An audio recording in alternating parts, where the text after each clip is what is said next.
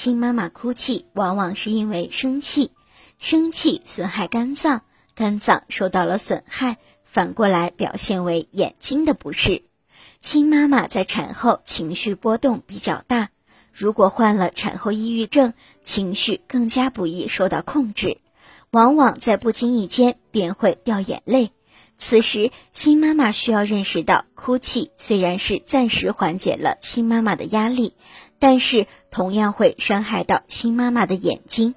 因此，产后的新妈妈要学会调节自己的情绪，尽量保持好的心情。有时，哭泣过后，新妈妈可能发现那些让你哭泣的事情未必值得你去在意，更不值得因此伤害到自己的眼睛。